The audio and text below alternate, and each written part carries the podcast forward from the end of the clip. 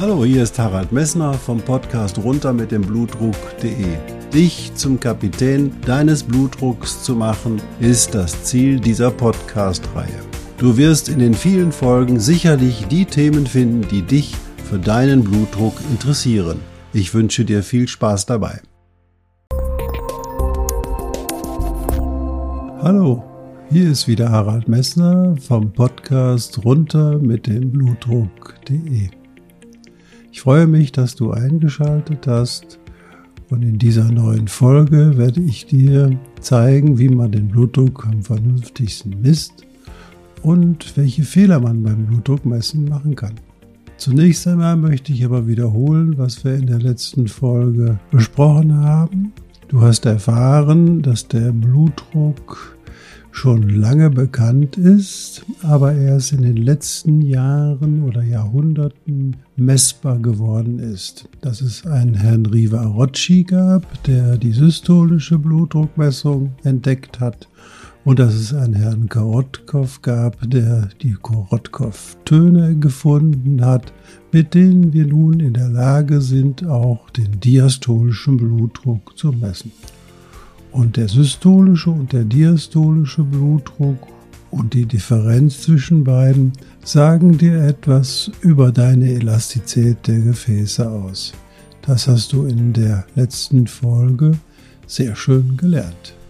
Heute gehen wir auf die spannende Frage, welcher ist der richtige Blutdruck und wie kannst du ihn unter welchen Bedingungen am vernünftigsten messen. Viel Spaß bei der vierten Folge von runter mit dem Blutdruck.de unter dem Titel Blutdruck messen, wann, wie, wo.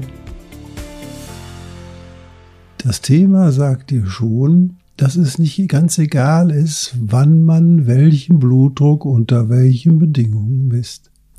Als allererstes möchte ich dir sagen, dass dein Blutdruck niemals eine Konstante darstellt. Du wirst immer schwankende Blutdruckwerte haben, denn diese schwankenden Blutdruckwerte entsprechen deinem Lebensrhythmus, deinem Bewegungsgefühl, deiner Atmung, deiner Belastung, deinem Stress.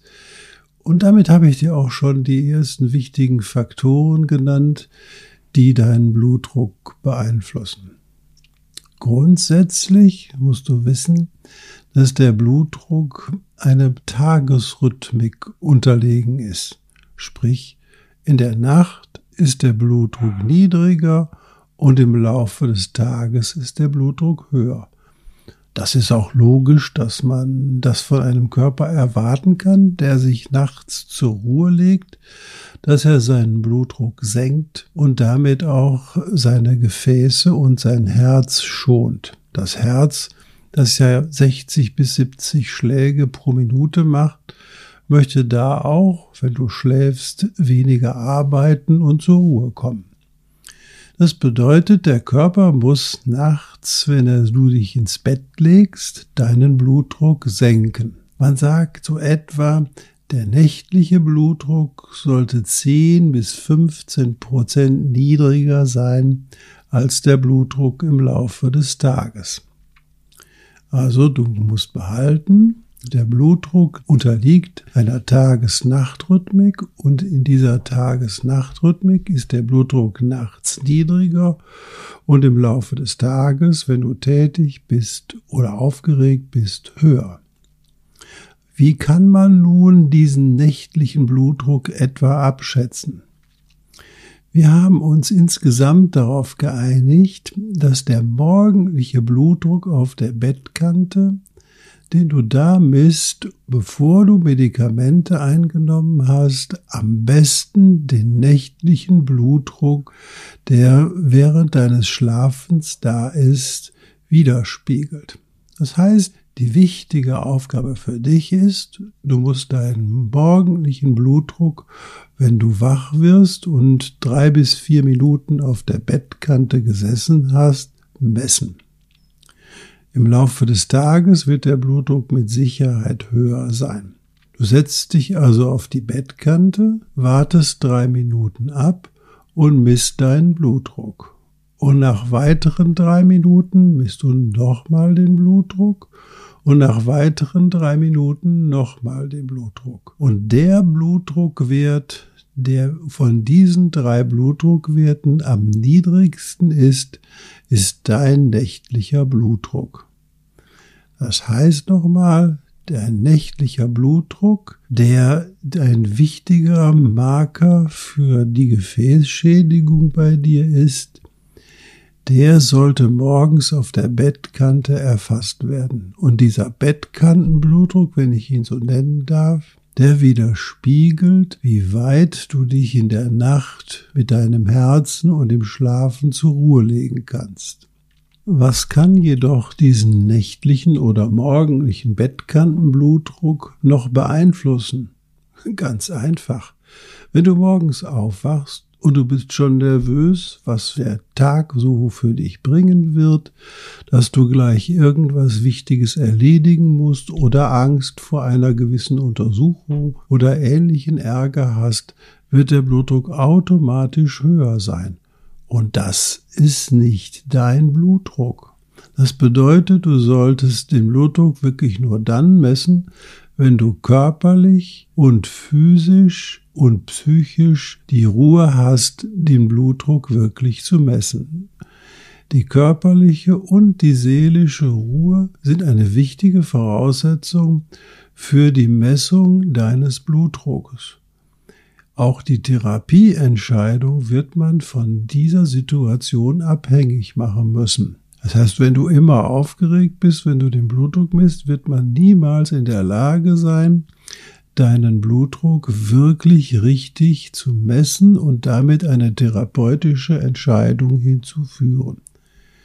Du gehst also am besten her, entspannst dich am ganzen Körper, lässt deine Füße sinken, deinen Oberschenkel locker, deinen Bauch locker, deine Schultern locker und denkst an etwas Schönes oder begrüßt den Tag und dann misst du den Blutdruck. Und dann kommen Werte heraus, mit denen auch dein Arzt etwas anfangen kann. Zusätzlich ist wichtig, wie du dort sitzt. Wichtig ist, dass du erstmal sitzt und nicht im Liegen misst und dass dein Arm, wenn du ein Oberarmmessgerät benutzt, sich wirklich am Oberarm befindet und etwa die Manschette auf Herzhöhe ist. Das ist beim Sitzen und der Oberarmmanschette ganz einfach, denn da ist die Oberarmmanschette, wenn du den Arm runterhängen lässt, immer etwa auf der Herzhöhe. Wenn du dich aber hinlegst, kannst du diese Herzhöhe gar nicht mehr richtig bestimmen. Warum ist das mit der Herzhöhe so wichtig?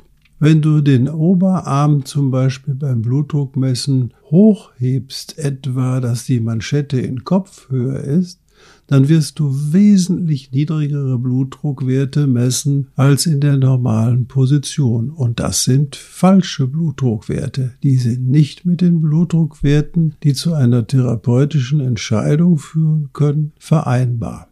Das kannst du ganz leicht testen, wenn du dich mal hinsetzt und deinen Arm hoch neben den Kopf nimmst und dann den Blutdruck misst. Wirst sehen, der ist wesentlich niedriger als der Blutdruck, den du misst, wenn der Oberarm ganz locker an deinem Körper herunterhängt. Das gleiche gilt natürlich auch für die Messgeräte, die an den Handgelenken benutzt werden. Die Handgelenksmessgeräte müssen in ihrer Position immer auf der Herzhöhe sein. Diese Herzhöhenbestimmung ist nach vielen Anleitungen unter meinen Gesichtspunkten ungeeignet, um diese Herzhöhe wirklich festzustellen. Die einfachste Möglichkeit, das Handgelenk auf die Herzhöhe zu bringen, ist die. Du nimmst zum Beispiel das rechte Handgelenk und legst das Blutdruckmessgerät am rechten Handgelenk an und lagerst dann das Handgelenk quer über der Brust so, dass deine Fingerspitzen sich unter dem Schlüsselbein auf der Gegenseite befinden. Und zwar in dem Loch zwischen dem Schulter und dem Schlüsselbein. Dann wirst du sehen, dass das Handgelenksmessgerät genau auf der richtigen Höhe ist. Wenn du diese Position eingenommen hast und du sitzt aufrecht, dann drückst du auf den Startknopf des Gerätes und legst den Arm wieder locker in die Position.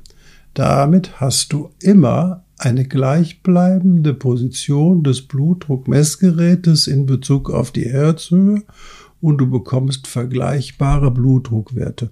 Und nur diese vergleichbaren Blutdruckwerte registrierst du für deinen Hausarzt. Du hast also heute gelernt, dass die Ruhe, die Position des Körpers, die Position der Manschette ganz entscheidend sind für die Ergebnisse der Blutdruckmessung und damit auch entscheidend sind für die Wahl der Therapie oder für die Indikation zur Therapie überhaupt. Wichtig ist, dass du dies mit deinem Hausarzt besprichst und dass der mit dir bespricht, wie du die Blutdruckwerte machst und ihm dann die Blutdruckwerte auch mitteilst. Diese Blutdruckwerte solltest du einschließlich des Zeitpunktes immer in ein Heft eintragen, damit du siehst, wie sich deine Blutdruckwerte entwickelt haben und dass der Hausarzt auch weiß, dass du die Medikamente erst nach der Blutdruckmessung eingenommen hast. Ich hoffe, ich habe dir damit die erste gute Idee geliefert, wie du deinen Blutdruck verlässlich messen kannst. Ich wünsche dir viel Spaß beim Ausprobieren. Wenn du Fragen für mich hast, dann werde ich dir gerne bereit sein, auf info runter mit dem Blutdruck.de diese Fragen auch zu beantworten. Ich wünsche dir noch einen schönen Tag und bis bald.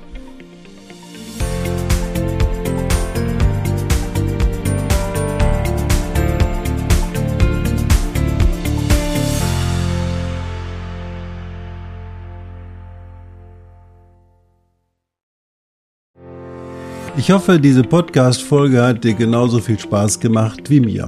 Du findest noch zahlreiche andere Themen unter dieser Podcast-Reihe, die immer in Zusammenarbeit auch mit meinem Sohn Hendrik Messner mit seiner Firma mess.de entstanden ist. Und dafür möchte ich ihm sehr danken. Bis bald.